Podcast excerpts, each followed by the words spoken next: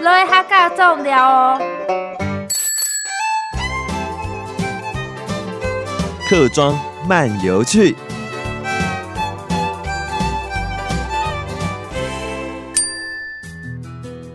今不应该讲南庄，我感觉吼，南庄是苗栗最有名的所在，是因为佢在的国家公园地带，又下多的钱来介绍的南庄，也因为常常被媒体呢来提起南庄，所以它的曝光率呢也特别的高，所以每一次假日呢，南庄老街都塞满了人潮。到底南庄是什么样的地方呢？有办法按动音来聊了。南庄的这个面积啊，它是一百六十五点四九平方公里，单人口呢九千六百六十五人左右，而且它有九个村庄，像园林村、南富、狮山、田美、东村、西村，还有南江、东河、蓬莱村。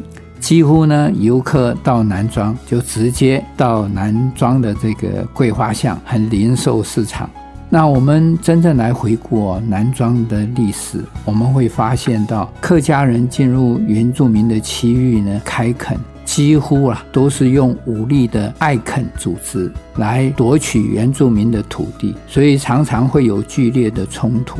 可是我看南庄早期的开垦呢，在一八零五年左右，客籍的黄旗英呢，他就来到了南庄。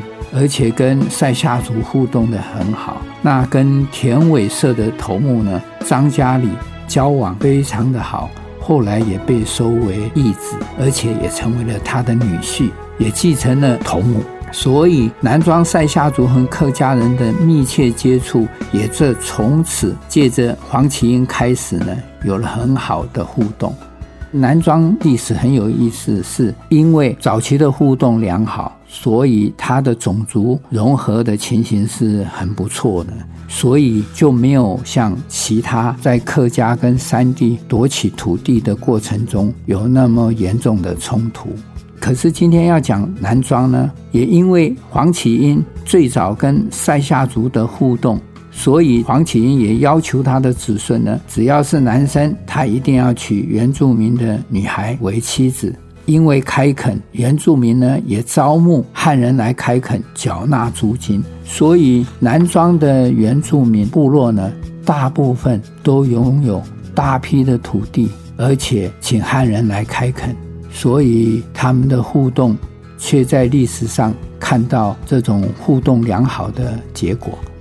但是在日据时代的时候，日本人用武力控制原住民。但是哦，如果你是顺服的，他就给你土地，呃，保护你的土地财产。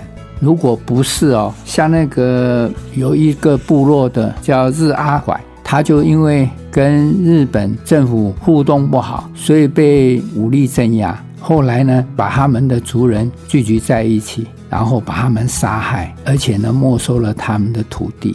像师大苗这一个部落的呢，因为跟日本政府互动良好，那日本政府就保障了他的土地财产。所以完全是根据顺不顺服日本政府。另外呢，我们要讲啊，南庄一定会提到它的煤矿。因为在民国三十年开始呢，陆陆续续开采这个煤矿，而这个南庄呢，几乎有三十几家的煤矿厂啊。但是诸位要知道，在三十年到八十年代，南庄人口啊，它已经达到了两万五千多人，有将近一万多人是采矿或伐木的工人。所以在南庄呢，它有四家电影院，有很多的茶室，也很多的酒家、旅馆。当时你要知道，一个公务员一个月薪水才五百块，而采矿工人他可以领到五千多块。所以那个是因为冒着生命危险的工作，领了钱，很多人就会花了这些钱，因为想到明天还有没有办法从矿坑走出来，那是个未知数。所以那个时代，一个乡镇蓬勃的发展，因为这个矿业带来的繁荣。而且你看啊、哦，在一九七九年，我们台湾的最大的煤矿产就是在蓬莱村的平洞矿产。当然了，在一九九零年以后呢，就因为坑道越挖越深，成本变得更高，所以终于停产。也因为呢，伐木跟煤矿大量的开采，每一次呢台风大雨来，也都造成南庄还有像东河村的重大损失。像我的好朋友钟志摩先生，善祥锂业的总经理，他本身就是东河人。在一九七零年的时候，他父亲还是东河村的村长。当年九月六号中秋节的夜晚，福安台风来袭。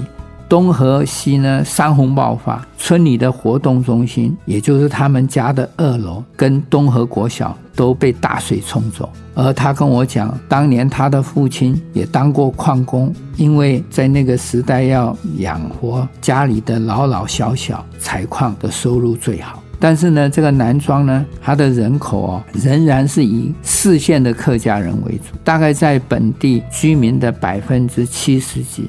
而原住民的塞夏族和泰雅族呢，就占本地百分之十五上下，而福佬跟外省呢，大概就是在四到五趴左右。当然呢，我们今天到南庄呢，一般人逛桂花巷，当然这个桂花巷在以前是没有这个名称的，是后来取名桂花巷。这个巷子很狭窄，各种吃的都有啊，所以一般人都喜欢走这一条巷子。老街呢，我觉得除了这个日式的邮便局值得一看，因为可以了解早期日本的小邮局它长的是什么个样子。但是我觉得老街永昌宫后面的巷子，我呢特别喜欢，因为花木扶疏，有很多艺术家住在里面。其中有一位叫李义章的，写了一手好字，而且我觉得他的手绘图也很有创意。他在他们家附近的巷口彩绘了很多很吸引人的作品。假如你有机会到南庄，千万不要只停留在桂花巷。桂花巷后面的那个巷子别有洞天，更值得看。还有呢，很多人说到南庄要吃什么？那我是到南庄呢，我特别喜欢到一个民权路五号的那个徐妈妈的客家菜啊，它拍子很小，当地人都是在那里吃。我们有时候也经过当地人的告知，我们才发现到，哎，还真的不错。所以，假如你有机会来到南庄的老街，也要仔细的走走看看，发现到南庄还有很多东西你没注意到的地方，还有美味的客家菜。